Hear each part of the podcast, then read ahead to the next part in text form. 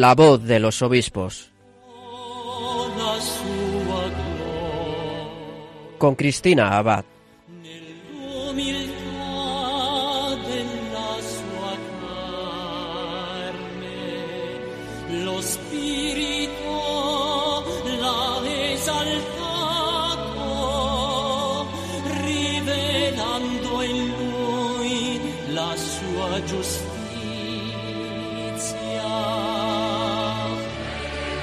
Muy buenas noches, queridos oyentes de Radio María. Un cariñoso saludo de Cristina Abad en este último domingo de octubre en el que volvemos a reunirnos en un nuevo programa de La Voz de los Obispos para continuar acercándonos cada vez más a nuestros pastores, conociendo mejor la realidad de sus diócesis. Estamos ya terminando este mes dedicado a las misiones, mes de octubre. El domingo pasado celebrábamos el Domun, ¿verdad? Y aunque ya saben que desde este programa tenemos siempre una parte del corazón en las misiones de nuestros obispos, queríamos despedir este mes misionero también desde la misión. Y por eso les anuncio que esta noche nos vamos a trasladar hasta la diócesis de Bangasú. Probablemente muchos de ustedes ya tienen noticias de este territorio de la República Centroafricana que tanto está sufriendo con la violencia desencadenada por las guerrillas. Es realmente preocupante la realidad que están viviendo. Pero sin embargo allí tenemos la voz de la Iglesia, verdad, que está llevando la esperanza a tantas personas y que a través de su testimonio está dando a conocer el amor de Dios y el anticipo de la victoria de Cristo. Bueno, pues esta noche desde nuestro programa vamos a escuchar la voz del pueblo de Bangasú, a través de la voz de su obispo, a quien la entrega por el rebaño que el Señor le ha encomendado, le ha llevado incluso al extremo del ofrecimiento de su propia vida. Ya sabrán de quién estoy hablando, ¿verdad? Él es Monseñor Juan José Aguirre, misionero comboniano español y natural de Córdoba. Su vida iba por la senda de la medicina, al parecer hasta que decidió dar su sí al Señor para ser sacerdote y misionero, tras los pasos del también obispo San Daniel Comboni. Les comunico, eso sí, que las conexiones con Bangasú son muy difíciles, nada fáciles, así que tendrán que disculpar las interferencias que podamos tener, pero bueno, es la autenticidad de la misión y confiemos en que en unos minutos podamos de algún modo escucharle.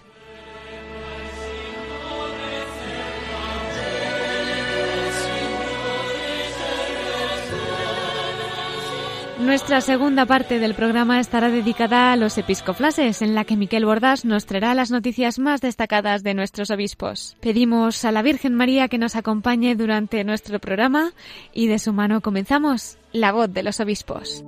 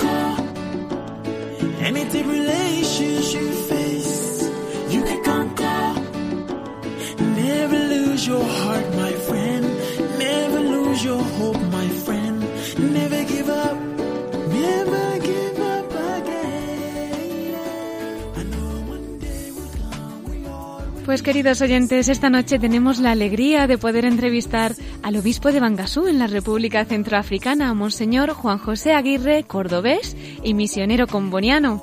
Seguro que muchos de ustedes ya le conocen porque especialmente en estos últimos meses pues ha sido noticia, ¿no? En muchísimos medios de comunicación. Desde esta emisora también nos hemos hecho eco de ese impresionante testimonio que nos ha dado y que nos está dando. Nos lo comentaba nuestro colaborador, ¿verdad? Miquel Bordas en algunos programas que teníamos a principio de verano, lo hemos difundido también en los informativos de Radio María y bueno, concretamente aquel 14 de mayo, ¿no? Cuando defendió con su propia vida a un millar de musulmanes que se habían refugiado en la mezquita de esa ciudad huyendo de la masacre que estaban provocando los guerrilleros de la milicia antibalaca en el barrio de Tocoyo. El caso es que Monseñor Aguirre hizo de escudo humano, aunque parezca increíble, pues fue así, ¿no? Pidiendo a los francotiradores que dejasen de disparar a niños, mujeres, ancianos. A pesar de todo, desgraciadamente 80 personas murieron asesinadas y más de 100 resultaron heridas, como muchos de ustedes estarán recordando, ¿no? Días antes, el 9 de mayo, también hubo un ataque de los antibalacas contra la ciudad de Alindao que dejó 130 muertos. Y bueno, pues ahora nos contará él de primera mano también lo que están siendo estos meses. Ante esta delicada situación en la que se encuentran, eh, el obispo de Bangasú, Monseñor Juan José Aguirre, él continúa protegiendo a los musulmanes, no se están refugiando en el seminario, en la catedral, en el hospital.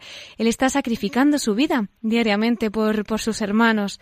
Y bueno, a él ahora nos contará todo esto más despacito, pero también sí que les digo que él es sacerdote desde el 13 de septiembre de 1980, recibió la consagración episcopal el 10 de mayo de 1998.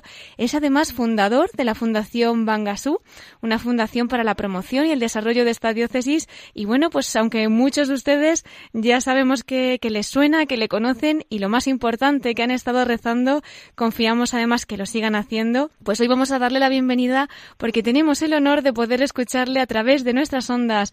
Muy buenas noches, don Juan José. Hola, buenas noches. Contento de estar con Radio María. Y nosotros, contentísimos de tenerle con nosotros. Sabemos que no son fáciles las comunicaciones y le agradecemos inmensamente tanto el tiempo como su disponibilidad. Sí, el teléfono no funciona muy bien y los oyentes si encuentran deslicencias tendrán que tener mucha paciencia. Pero aquí estoy yo, en Centro África, Sí. en esta apasion- apasionante vida misionera que es la que vivo desde hace 37 años en Centro África. Ujú. Don Juan José, eh, han pasado unos meses desde estos últimos episodios que hemos narrado, pero nos gustaría muchísimo que nos dijera pues cuál es ahora mismo la situación en la que se encuentra su diócesis y la misión que están realizando tan importante desde allá. Bueno, la diócesis de Bangasú y todo el país se encuentra en una situación un poco caótica. Es una impresión que no a nadie puede controlar. Pasado mañana vendrá el, el, el secretario general de la ONU, señor Guterres, a, oja- a ojalá que, que, que logra él poner un poco de orden en este caos. Las masacres han seguido una tras otra.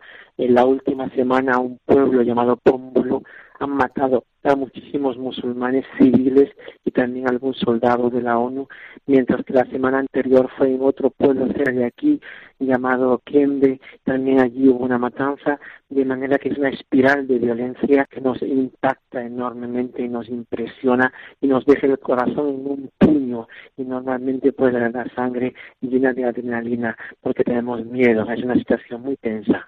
No me extraña, don Juan José. Eh, de todas formas, querría explicar un poquito cuál es en realidad este conflicto de fondo al que se enfrentan en Bangasú con la lucha entre guerrillas que se están saldando con centenares de muertos, situaciones de violencia, eh, accidentes, eh, asesinatos, en fin, para que nuestros oyentes también se sitúen, ¿nos podría contar un poco más detenidamente cuál es la raíz ¿no? de esta crisis? Sí, mis ojos hace 37 años han visto muchas cosas desde entonces, pero como estos últimos cuatro años no, no. He visto muchas barbaridades, mucho desprecio por la vida, muchos abusos. Hace cuatro años llegaron un grupo llamado los CLK, sin comprender quiénes son los CLK, armados desde el Chad, armados con, con, con, dinero de los países del Golfo, con ánimo de conquistar Centroáfrica, no se puede entender lo que vivimos hoy. Ciertamente estos yihadistas, la mayor parte mercenarios sudaneses y, y, y, y invadieron Centroáfrica, tomaron el poder y nos pisotearon, pisotearon a la población civil, sobre todo la no musulmana.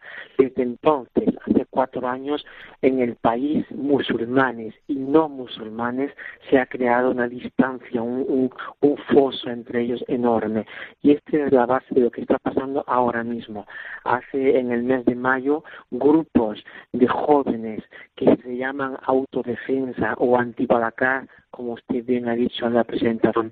Ellos prefieren que se les llame autodefensa. Jóvenes que se han tomado las armas para echar a los Seleca, puesto que ni el gobierno, ni la ONU, eh, y están todavía aquí soldados de la ONU llamados soldados MINUSCA, han podido ni han querido hacer nada. Y ante esta indiferencia y este pisoteo sistemático de la población civil no musulmana, entonces eh, eh, jóvenes se armaron con armas de caza y con cuchillos y con machetes y atacaron a los Seleca atacaron a los Seleca y al poco tiempo los cables se cruzaron y empezaron a poner en un mismo cesto mmm, Seleca y el resto de musulmanes, incluso mujeres y niños, por lo cual cuando en el mes de mayo 13, 14 15 atacaron la mezquita, allí había musulmanes, mujeres, niños,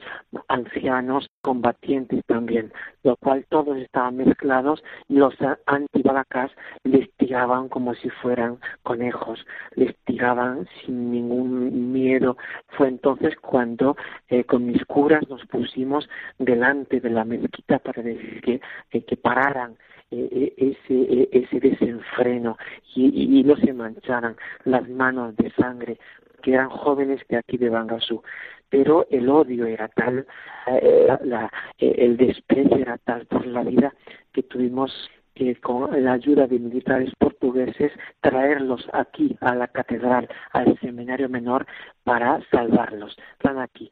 Han ocupado no solo el que son 2.100, han ocupado las salas de la parroquia, la gruta real con donde debemos celebrar los rosarios a la Virgen María, han ocupado pues la parte de Cáritas y del seminario y se han instalado en esa parte eh, protegidos todo el perímetro por un grupo de militares marroquíes de la MINUSCA.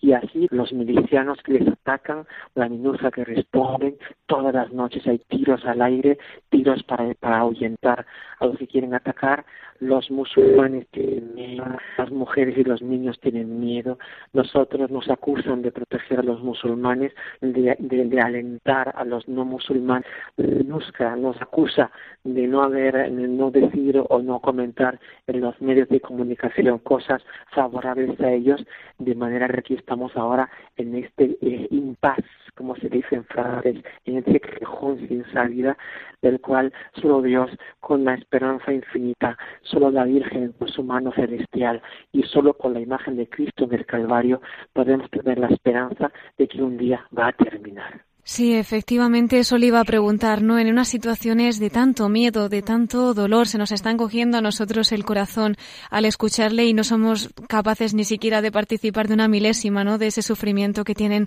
ustedes. ¿Cómo se conserva la esperanza, don Juan José? Usted como pastor de esta diócesis que ahora mismo ha dispuesto su iglesia, su casa, para tantísimas almas en las que no faltan mujeres, niños, ancianos, en fin, ¿cómo se consigue confiar por encima de todo y saber que de alguna manera Dios es nuestro Padre y Él no les va a abandonar, ¿no? Bueno, todo parte de la, vocación que tiene la Iglesia de tender la mano a quien más lo necesita y hoy día pues en Bangasú quien más lo necesita son este grupo de musulmanes entonces como el buen samaritano se hace la iglesia se, se agacha sin pedir eh, nacionalidad ni pedir papeles ni visados.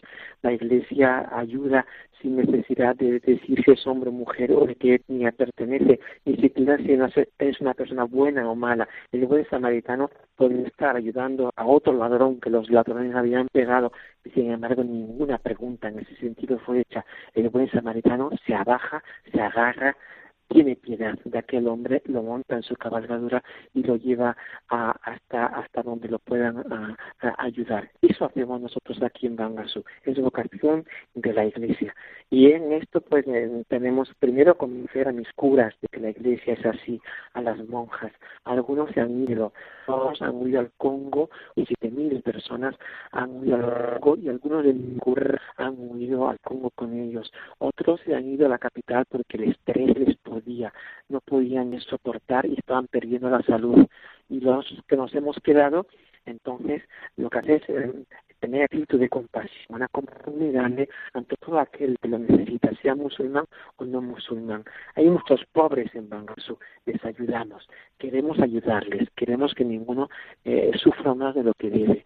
Entonces, pasamos mucho tiempo también eh, ayudando al campamento de desplazados, mandando 15.000 litros de agua potable al día, mandándoles la luz, mandándoles eh, la ayuda en lo que es posible y un poco pues aguantándose cerrando los dientes para aguantar el momento en que la situación se complica, que el tiroteo pues es denso y que eh, oímos incluso pasar las balas muy muy cerca. Pasamos mucho tiempo rezando a María, rezando eh, al Señor haciendo como como como he explicado otras veces como las ranas las ranas que cuando están después de la agitación de la superficie se lanzan al agua y en el interior del agua cargan las pilas. Y es de esta manera como saliendo otra vez a la superficie pueden resistir. Muchas veces esta es la fuerza de nuestra esperanza, la oración pero a veces es complicado, no todos lo entienden, no todos nos entienden y muchas veces el punto de, de, referimiento es, es el calvario, es como, como el, eh, la contraseña para entrar en un documento del ordenador que está, que está sobre secreto. ¿Cómo pasan estas cosas aquí en Bangasú? Miramos el, el calvario y allí está la, la, la, la, la contraseña para comprender ese silencio de Jesús en el Calvario, ese ser desposeído de todo cuanto tenía, ese silencio incluso de su padre cuando él gritó Padre porque ha abandonado, ese silencio de Jesús que parece que todo se convierte en derrota y que luego mirándolo más despacio encontramos que tiene su salida en la resurrección. Eso nos pasará en Bangasú también. Hoy estamos en un momento de calvario y creemos, esperamos que mañana llegará para todos, musulmanes y no musulmanes, la resurrección.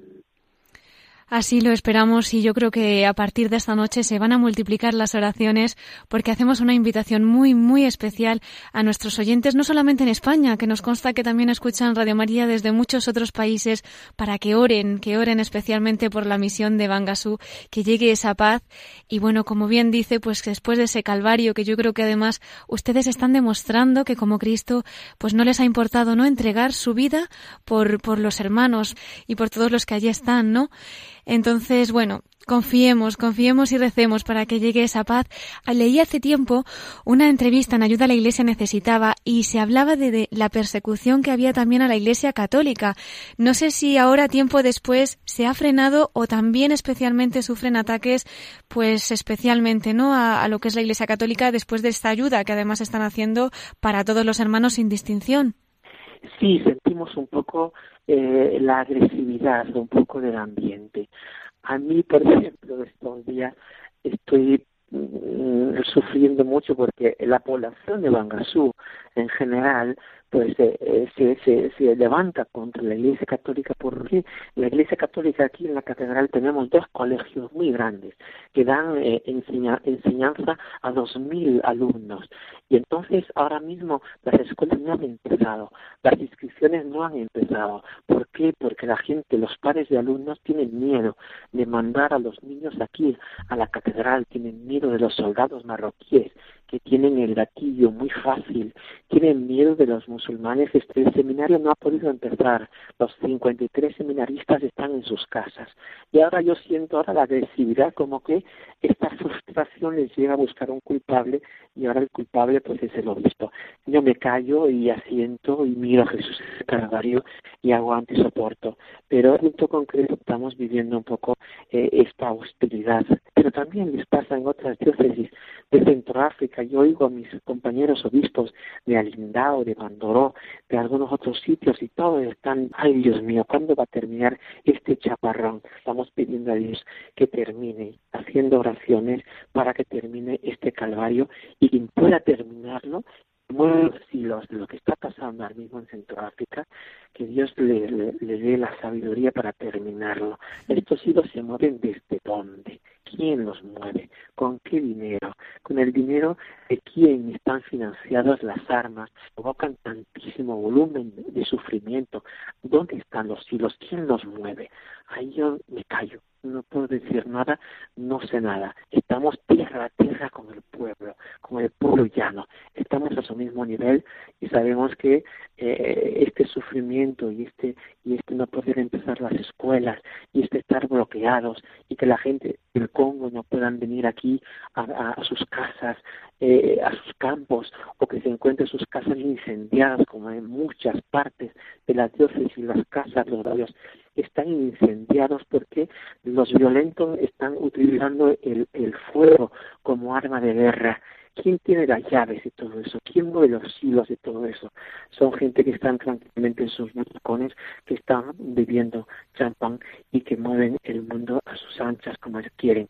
Y al final, como dice el proverbio africano, cuando dos elefantes se pelean, la que más sufre es la hierba que está bajo sus pies. Nosotros estamos aquí en Mangasú con la hierba, tierra, tierra, con la hierba, también aguantando los pisoteanos de los más violentos. Desde su punto de vista, ¿cree que podría haber alguna solución, eh, humanamente al menos, no? Porque está claro que el milagro lo esperamos todos. A corto plazo, sí, sí, sí, el campamento de, de, los musulmanes, a quien finalmente hemos llegado a querer mucho, pero si este campamento, incluso si nos agreden, es regularizado, si, si, si, si marchan a otros sitios donde estén más seguros y las escuelas pueden comenzar, mucha tensión se, se, se, se quitaría en. El nivel de crispación bajaría mucho. A nivel de Bangasú, a nivel de lo que vivimos aquí, hemos pedido a todos los que han venido, al jefe de la MINUSCA, al presidente del Estado, a los ministros que han venido a ver a Bangasú. Y pasado mañana le, le pediré también a, al presidente de las Naciones Unidas, al secretario, el señor Guterres, le voy a preguntar que terminen este problema que hay en Bangasú. Pero a nivel de Centroáfrica, ¿quién va a terminar contra la violencia que hay? ¿Quién va a terminar contra ese yihadismo que está a nuestras puertas, que está empujando, que lo están empujando a otros para que entren en Centroáfrica y, pueden, y puedan dominar no solo Centroáfrica, sino todas las fronteras con el Congo, que es el país más rico, con toda la riqueza mineral que tienen? En definitiva, es un problema económico, es un problema político, se, se, se, se terminará todo esto a, largo plazo? Lo sabemos, no lo sabemos, no tengo ni idea. En manos del Señor estamos, ¿verdad que sí? En sus manos estamos, ni que lo digamos, en sus manos. Y no perdamos la esperanza. Y cuando se pierda la esperanza que quiera, pues queda la esperanza de volver a tener esperanza. Bonita frase, es verdad, nos las vamos a apuntar. Eh, don Juan José, yo no sé si alguna vez usted, cuando era niño, cuando era joven, en esa llamada que tuvo al sacerdocio, sabía o se imaginaba que el Señor pues le destinaba un lugar muy especial en la misión. Y concretamente ahora que lo está viviendo, pues yo no sé, ¿no? ¿Cómo ve ese momento en el que el Señor le llamó y dio su sí para siempre? ¿Qué nos podría contar de esa vocación concretamente, pues según el carisma de San Daniel Comboni y que le depara el Señor para este ministerio como comboniano? Sí, pues yo descubrí con 16 años, muy joven como Daniel Comboni, y que mi vida tendría que ser para los demás. Ya cuando era joven, pues intentaba buscar el, el, el bien de los demás. Entonces ingresé a los combonianos que han sido todo para mí. Los combonianos me han formado, me han hecho diferente de como yo era, me han dado lo que quería Comboni, misioneros santos y capaces, aunque no llego a a la barra que puso Daniel Comboni, sigo siendo muy tierra a tierra, pero intento imitarlo, porque él fue un enorme gran misionero. Entonces los combonianos me, me, me mandaron a Centroáfrica y aquí en Centroáfrica por obediencia estoy y, y, y, y con alegría también vivo, vivo mi, mi, vida misionera. Entonces África nos ha construido. Decía un compañero mío que veníamos a África, un compañero de por cierto es Mar, lo mataron en la carretera que va desde Kampala a Entebbe, el aeropuerto, decía que veníamos a África como con dos mochilas en la espalda. La una está llena para dar, la otra está vacía para dar, pero que se llenaba antes la vacía, que se vaciaba la llena. Y esto es lo que yo he experimentado aquí en esta experiencia en la vida de la misión con mis compañeros combonianos, con mi clero local, porque mucho tiempo yo lo paso con mi clero local, con mis sacerdotes. Digamos que los combonianos me han puesto entre paréntesis para un servicio especial que la Iglesia ha pedido a la congregación, ponerme como de, eh, obispo de esta, de esta diócesis. Acepté con la ayuda de Dios y con la gracia de Dios desde, desde mi, pequeñez y desde mi humildad, pero diciendo, Señor, yo sin ti no soy nada, sin ti no puedo nada. Y así, poquito a poquito, estoy dando mi vida por, por la misión. Es una manera preciosa de dar la vida.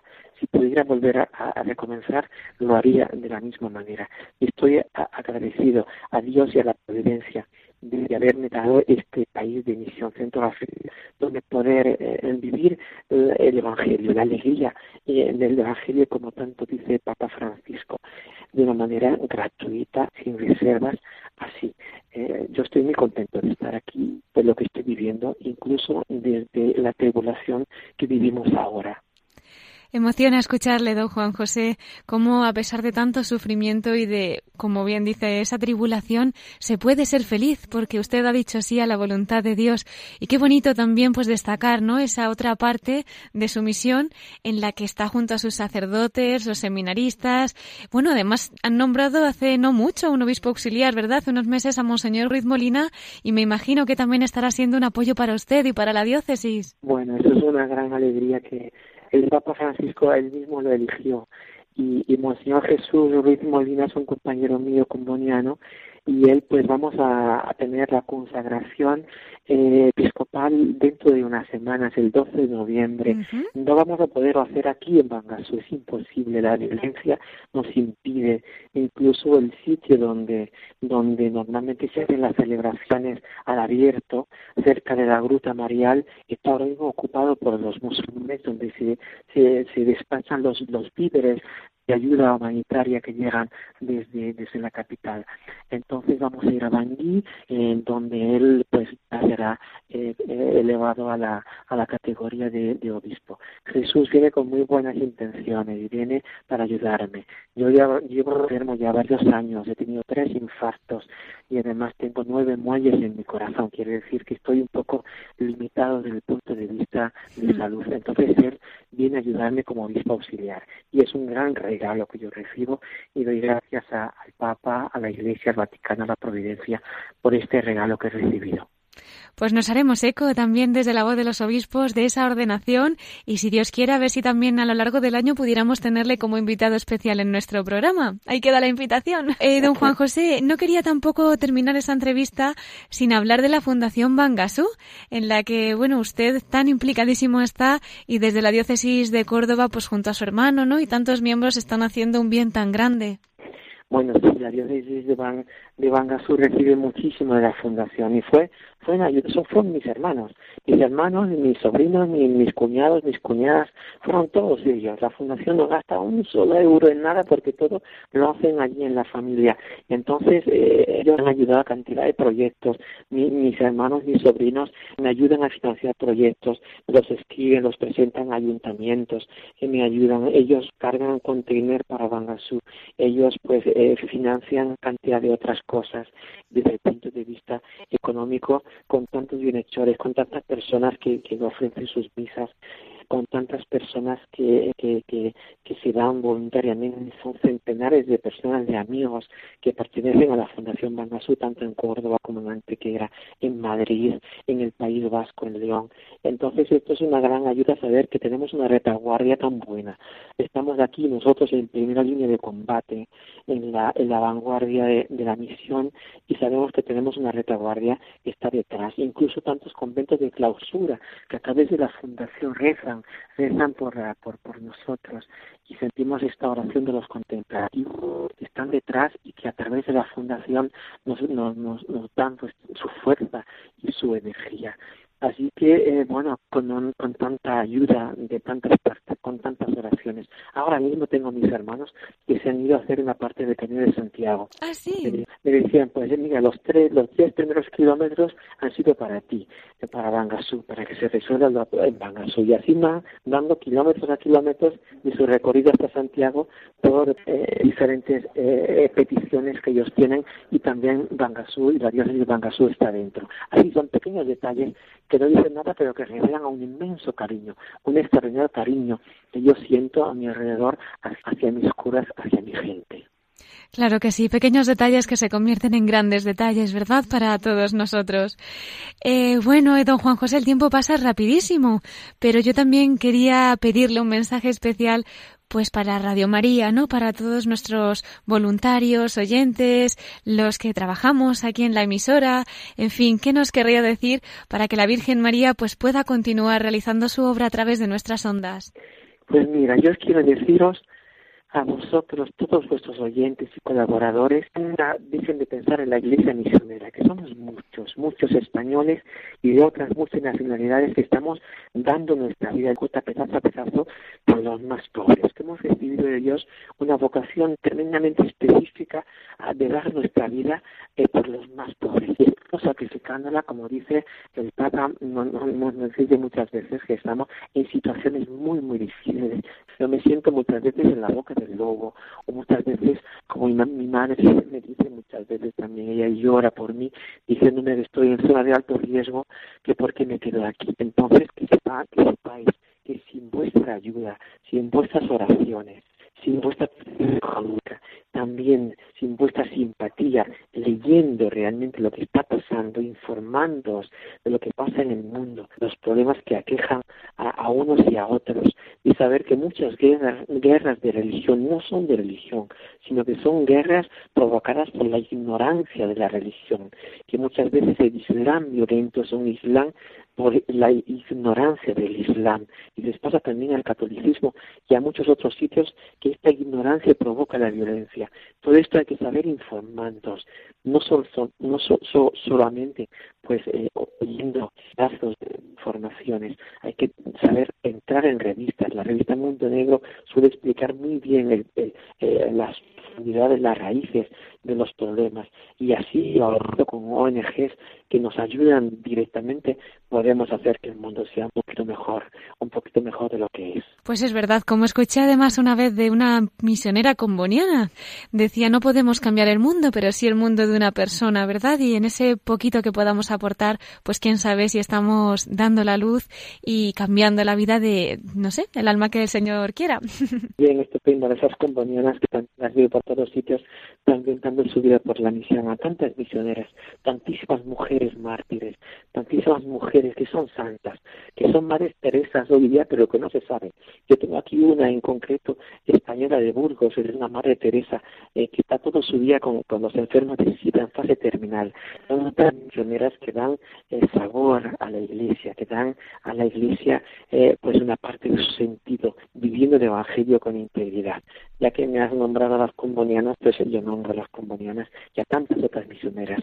De verdad es, una, es un gran orgullo que existan, que Dios haya dado la vocación que les ha dado a cada una de ellas. Estoy completamente de acuerdo con usted, Monseñor. Les vamos a mandar un cariñosísimo saludo desde aquí y es cierto que el Señor les siga acompañando en esa labor que tantísimo bien están haciendo. Y bueno, vamos a confiarle todo a, la Virgen María, ¿verdad? Ella que es tan madre, que todo lo puede que está cuidando también allí de ustedes, de todos sus hijos. Y por eso yo quería invitarle también a la última sección que tenemos en nuestro programa, La voz de los obispos desde el corazón de María, para que comparta con nosotros pues alguna anécdota, algún pensamiento o alguna vivencia particular que haya tenido con la Virgen y quiera también hacernos partícipes desde Radio María. Le llamamos entonces en unos minutos, don Juan José. De acuerdo, de acuerdo, muy bien. Pues entonces hasta dentro de muy poquito. Gracias, gracias a todos. Que Dios los bendiga.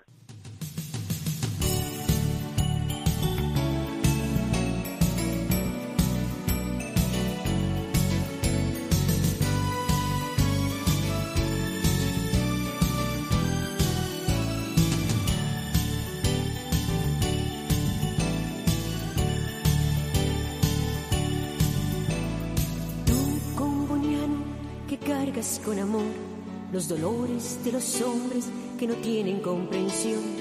Tú que transformas las lágrimas y el dolor en palabras de esperanza, alegría y amor. Tú que acaricias el sufrimiento por la paz, que dejaste tu tierra para vivir con humildad. Tú con tus manos forjas el valor que tienen los hombres sin raza o color. Sermones fabricados, y tú sin palabras vacías, sin complejos o ataduras del pasado. Tú que anuncias a Dios con tu vida, y tú sin miedos del presente, capaz de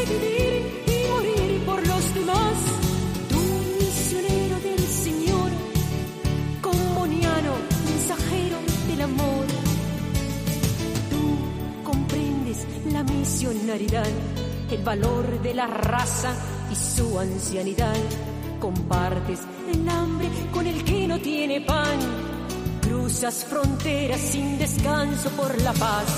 Tú acaricias el sufrimiento y el dolor del joven que lucha por su comprensión, de los niños que sufren mutilados por error, de guerra sin sentido por la falta del amor. Sermones fabricados, tú sin palabras vacías, sin complejos o ataduras del pasado, tú que anuncias a Dios con tu vida. Y tú sin miedos del presente, capaz de vivir y morir por los demás. Tú misionero del Señor, comboniano, mensajero del amor. Comboniano, verdadero mensajero del amor. Estás escuchando La voz de los obispos con Cristina Abad, Radio María.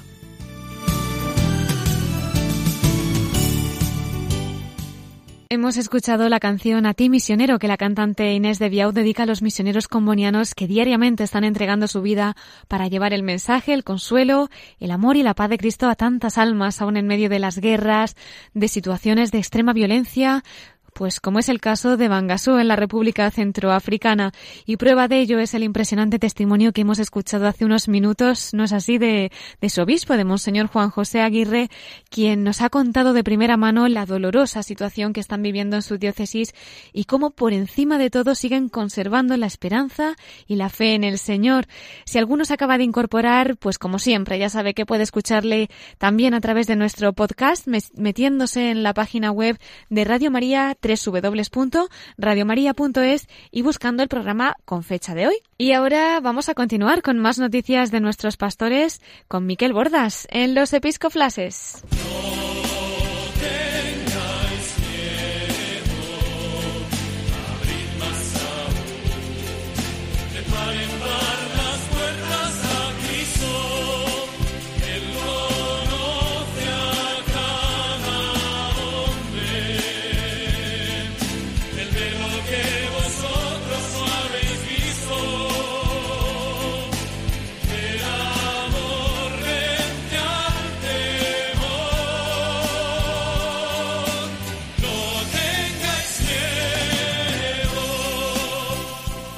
Y un domingo más le damos la bienvenida a nuestro colaborador, Miquel Bordas. Muy buenas noches. Muy buenas noches, Cristina. ¿Cómo estás? Muy bien, gracias a Dios. ¿Tú qué tal?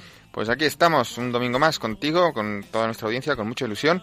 Y si te parece, déjame empezar felicitando esta semana al cardenal Antonio María Rocco Varela, como nuestros oyentes saben, el arzobispo emérito de Madrid, porque este martes 31 de octubre se van a cumplir los 41 años de su ordenación episcopal.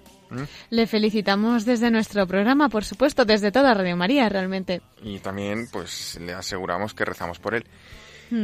Y bueno, vamos a empezar con los episcoflashes. Esta semana no te traigo ni ningún audio porque no tendremos tiempo. Vamos un poquito justos, sí, pero bueno. Pero vamos, vamos, a comentar rápidamente eh, algunas noticias de nuestros obispos. Empiezo con una noticia de que el obispo de Getafe, Monseñor Joaquín María López de Andújar, recibió este miércoles pasado, 25 de octubre, uno de los premios que entrega la revista Misión en la Universidad Francisco de Vitoria, porque se ha querido destacar su compromiso público con la promoción y la defensa de la familia y su inagotable acompañamiento pastoral a las familias de la diócesis. Felicitamos, por tanto, a Monseñor Joaquín María López de Andújar, obispo de Getafe, por este premio eh, que le entrega la revista Misión el pasado miércoles 25 de octubre.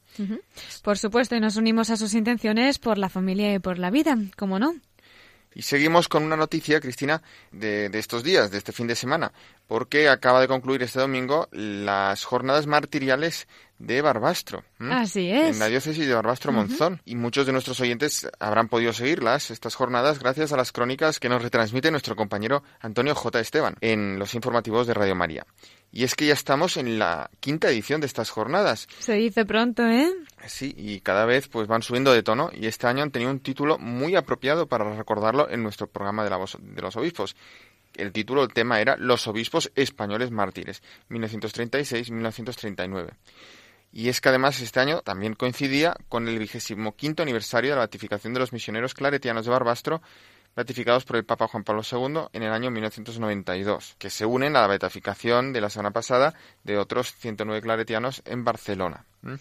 Pero, ¿por qué traemos esta noticia aquí? Porque en estas jornadas han participado tres obispos españoles. La inauguración estuvo a cargo del obispo auxiliar de Madrid, eh, Monseñor Juan Antonio Martínez Camino, quien dio una conferencia titulada La Galería de Retratos de los Doce Obispos Mártires del siglo XX en la sede de la Conferencia Episcopal Española que están ahí en la capilla, en la capilla de la Conferencia Episcopal Española. Y recordemos que en 2012 la editorial de la Conferencia Episcopal Española, Edice, publicó un libro eh, titulado Los doce obispos mártires del siglo XX en España, escrito por la directora de la Oficina para la Causa de los Santos de la Conferencia Episcopal, doña María Encarnación González Rodríguez. Y ese libro ya lleva un prólogo de Monseñor Juan Antonio Martínez Camino. Bien, volvemos a las jornadas martiriales en Barbastro, porque hemos dicho que habían tres obispos españoles participando en las mismas. Hemos hablado del primero, y el segundo es el anfitrión, el obispo de Barbastro Monzón, Monseñor Ángel Pérez Puello, que ya ha participado con su amabilidad dos veces en nuestro programa. Pues bien, eh, Monseñor Ángel Pérez Puello impartió una conferencia el sábado sobre el martirio de su predecesor, el beato Florentino Asensio, quien fue obispo de Barbastro. Sí, y además ya nos has hablado de él en alguna de tus perlas, en ese corte que nos trajiste de la película de Un Dios Prohibido, ¿verdad? Con un martirio Tremendo. Tremendo y, un testimonio heroico de fe. ¿eh? Hmm. Y, bueno, por último, en estas jornadas martiriales, las referencias al tercer obispo que ha participado, que también sonará a nuestros oyentes. también. Porque la Eucaristía clausura de hoy, eh, este domingo, ha sido a cargo del obispo de Mondoñedo Ferrol, don Luis Ángel de las Heras, que es claretiano, eh, Amas Inri, y que la semana pasada pues lo tuvimos aquí, tuvimos el gusto de poder conversar con él, hablando pues de, la, esta beatificación de, estos nuevos mártires, también claretianos, en Barcelona el domingo pasado en la Basílica de la Sagrada Familia. Y sigo, porque esta semana vamos a celebrar la fiesta de todos los santos y también de los fieles difuntos. Entonces se está difundiendo una iniciativa que se llama Holy Winds, que significa lo santo vence y que se convierte en una alternativa católica a esta fiesta más bien pagana de Halloween, que por, otro lado eh, se va consolidando en España y sobre todo a través de las parroquias y colegios católicos que están involucrados, ¿no? Pues bien, un referente de la difusión de esta iniciativa, de esta fiesta de Holy es la diócesis de Alcalá, desde el año 2008. El obispo diocesano, Monseñor Juan Antonio Reichpla, precisamente va a presidir la Eucaristía en la catedral el 31 de octubre, este martes 31 de octubre, y después de esta Eucaristía habrá un concierto de este grupo, La Voz del Desierto, y concluirá con una vigilia de adoración por turnos durante toda la noche, terminando con el rezo de laudes y con un desayuno para los que hayan podido eh, llegar hasta el final. Falta hace, ¿verdad?, las oraciones esa noche. Agradecemos muchísimo nosotros los fieles las iniciativas que están sacando desde las diócesis de adoración y de reparación. Sí, porque lo que es el holgorio de, Halloween, algunos no saben, o muchos no saben, que bueno, que aparte de lo que es el folclore tan esperpéntico, pues se producen actos verdaderos de sacrilegios y de escarnio a nuestra fe, Mm. que, que, bueno, que nosotros con todo nuestro amor queremos reparar a nuestro Señor y a la Santísima Virgen.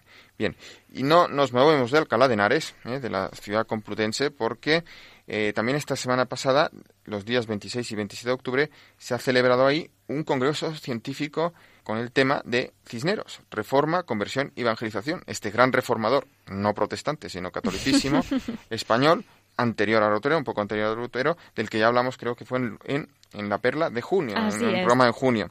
Bueno, pues esa, esa- ese congreso es una iniciativa conjunta del obispo de Alcalá de Henares y de la Universidad Eclesiástica San Damaso de Madrid, además contando con la colaboración del Arzobispado de Toledo, la Diócesis de Getafe, la Universidad de Alcalá de Henares, la Universidad Católica de Ávila y la Universidad San Pablo CEU de Madrid. Y entre los ponentes, y por eso hablamos eh, en este programa de, ello, eh, ha- ha sido, ha participado el obispo también de Alcalá de Henares, el anfitrión, Monseñor Juan Antonio Rechplá, quien introdujo el Congreso con una reflexión de conjunto sobre la labor del cardenal Cisneros y su vigencia actual. La verdad que hablar del cardenal Cisneros, Miquel, nos daría para otro programa. Yo lanzo la idea, ahí queda. Tenemos ya que ir terminando. No sé si has traído perla para hoy, pero tiene que ser muy breve. Pues ya que no hemos traído audios con las cartas semanales de nuestros obispos, especialmente de Barcelona y Tarragona, pues y también con la situación que tenemos en estas tierras catalanas de, de tensión y de preocupación y también de mucha oración de nuestros oyentes, pues vamos a traer a un santo catalán, ¿eh? un santo obispo catalán, como perla de esta semana, porque esta semana pasada, el 25 de octubre, el miércoles, se celebró la fiesta de San, Bernat, San Bernardo Calvó. ¿m? Eh, es un santo del siglo XIII. Eh, San Bernardo nació en una familia acomodada de Tarragona. Su padre fue uno de los caballeros que conquistó la Tarragona a los moros. Él estudió leyes y empezó a ejercer el cargo de jurista y administrador, pero una grave enfermedad le hizo reflexionar y cambió de vida. ¿eh? Sintió la vocación y ingresó en el monasterio cisterciense de las Santas Creus, cerca de Tarragona, donde llegó a ser abad. ¿eh? Posteriormente, debía ser un hombre también pues, con, mucha valía personal, eh, fue nombrado obispo de Vic. Y en el obispado de Vic, en la diócesis de Vic, vivió con espíritu monástico en la propia, digamos, el palacio episcopal o en lo que, lo que sería en aquel momento la residencia episcopal, rodeado también de algunos compañeros eh, monjes. Y como los pelados de aquellos años, pues San Bernardo Calvó también ayudó en lo, la- en lo que es la labor del gobierno de la cosa pública, ¿m? participando en la reconquista de Valencia contra los sarracenos, reconquista llevada a cabo por eh, don Jaime I el Conquistador, rey de la corona de Aragón. Y San Bernardo Calvó murió en Tarragona con fama santidad el 26 de octubre de 1243. Y precisamente esta fama santidad propició que el pueblo le reconociera santo por aclamación, ¿eh? siendo su culto aprobado posteriori por la Santa Sede. Y en lo que eh, sería el último caso de canonización por aclamación popular de un santo en Cataluña. ¿eh? Hoy en día las canonizaciones, como sabemos, se tramitan a través de un proceso muy riguroso de canonización y aunque incluso a nuestro San Juan Pablo II, pues cuando falleció en el funeral, pues se gritaba aquello santo súbito. Bueno, esa fama santidad ayuda en el proceso porque facilita un poco el reconocimiento de su santidad, pero no exime del, del proceso y de todas las pruebas que se, que se necesitan, ¿no? Pues bueno, aquí dejo la, la perla y si quieres te- nos volvemos a oír la semana que viene.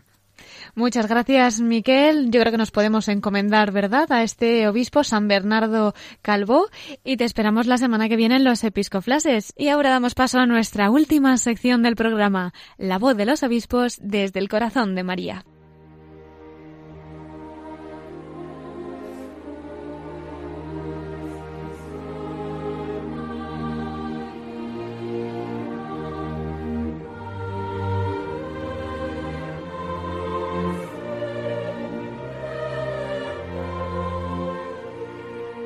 Y entramos ya en nuestra sección de la voz de los obispos desde el corazón de María.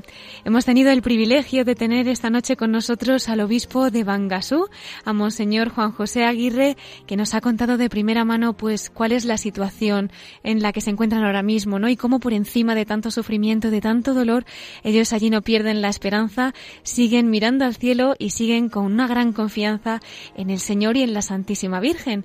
Y por eso ahora mismo, los que no hayan podido escucharle antes, si algunos acaba de incorporar y pues vamos a darles la oportunidad de que también lo escuchen a través de Radio María. Vamos a volver a darle la bienvenida esta vez para que nos hable desde el corazón de la Virgen. Don Juan José, muy buenas noches de nuevo. Hola, buenas noches. Contento de estar con vosotros desde el corazón de María. Igualmente, don Juan José, ¿qué nos querría compartir de esas vivencias o alguna anécdota que haya tenido especialmente en el corazón de Nuestra Señora? Pues mira, es algo, es algo muy íntimo. Hemos vivido el, el 13 de mayo pasado una experiencia de muerte enorme, de violencia terrible en Bangladesh justamente el 13 de mayo cuando el Papa estaba eh, canonizando los, a los pastorcillos de Fátima. Eh, yo imaginaba el, el que estaban pasando en Fátima de, de, de, exuberancia y de gozo, mientras que yo estaba delante de la mezquita con un grupo de, de sacerdotes haciendo de pantalla, de escudo contra gente malvada que estaba tirando contra la mezquita de Bangasú, que estaba llena de mujeres, de niños, de musulmanes, de, de personas mayores, de personas que no, no, no, no, merecían de ser tratados de esa manera. Entonces, eh, eh eso fue eh, eh, un, un, un sol y sombra. Cuando yo tuve ocasión de ir al santuario de la Virgen de Fátima. Hace poco tiempo fui con mi madre y estuvimos apenas una noche, pero allí nos sentamos y estuvimos con mis hermanos también mirando el rostro de la Virgen de Fátima, porque fue justamente ese 13 de mayo.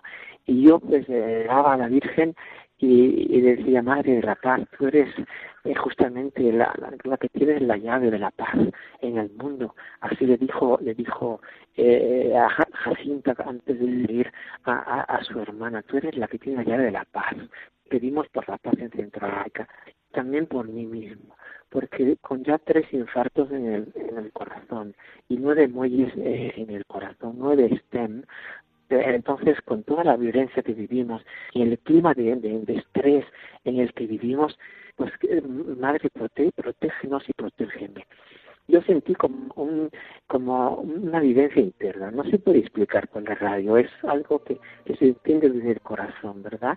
Pero eh, es como si, eh, si, si profundizando en, en, una relación eh, de tú a tú con, con la madre, con Fátima, eh, entonces ella me dijo, no, no tengas miedo que, que, tú sí morirás, como, como todos los, los que estamos en esta tierra, morirás cuando te toque el día, cuando llegue tu hora sin ninguna, pero no morirás del corazón. Te dijo esto, ¿verdad? No tengas miedo, incluso si las balas pasan a tu alrededor, si las bombas suenan a tu alrededor, si tienes una, una carga de estrés y vives en la boca del lobo y vives en, en una zona de alto riesgo, no tengas miedo que yo te voy a proteger especialmente. Bueno, pues es una experiencia muy íntima, que igual pues no sé cómo la van a entender eh, sus oyentes, ¿no?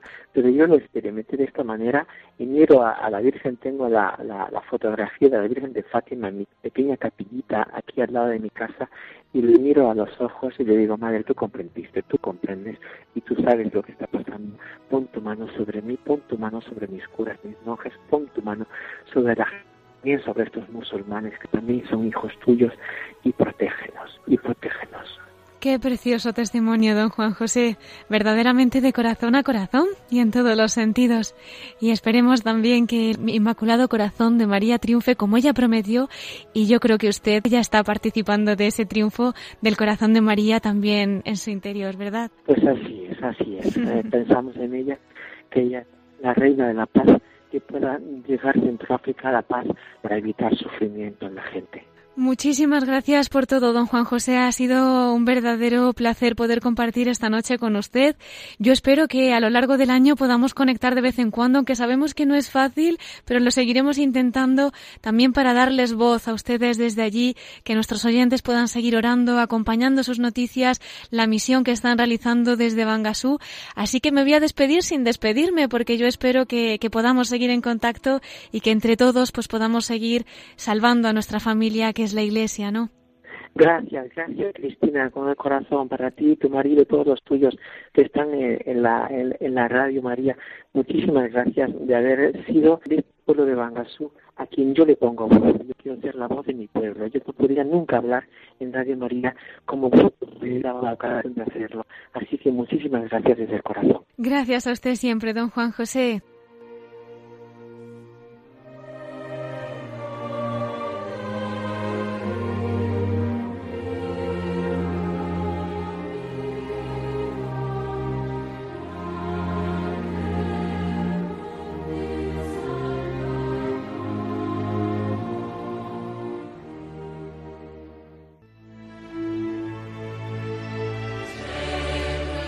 Queridos oyentes, se nos va el tiempo y tenemos que despedirnos. Les recuerdo, como siempre, nuestro correo electrónico por si nos quieren escribir. Ya saben que pueden hacerlo a la voz de los obispos arroba radiomaria.es.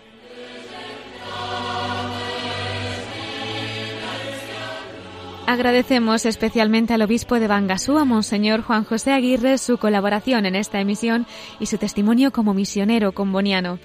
Gracias también a Miquel Bordas por habernos acompañado un domingo más con sus episcoflases y muchas gracias a todos ustedes que nos han acompañado también esta semana. Les dejamos ahora con el informativo de Radio María y les espero en siete días, si Dios quiere, a la misma hora, a las nueve de la noche, en La Voz de los Obispos. Que Dios los bendiga y la Virgen les acompañe.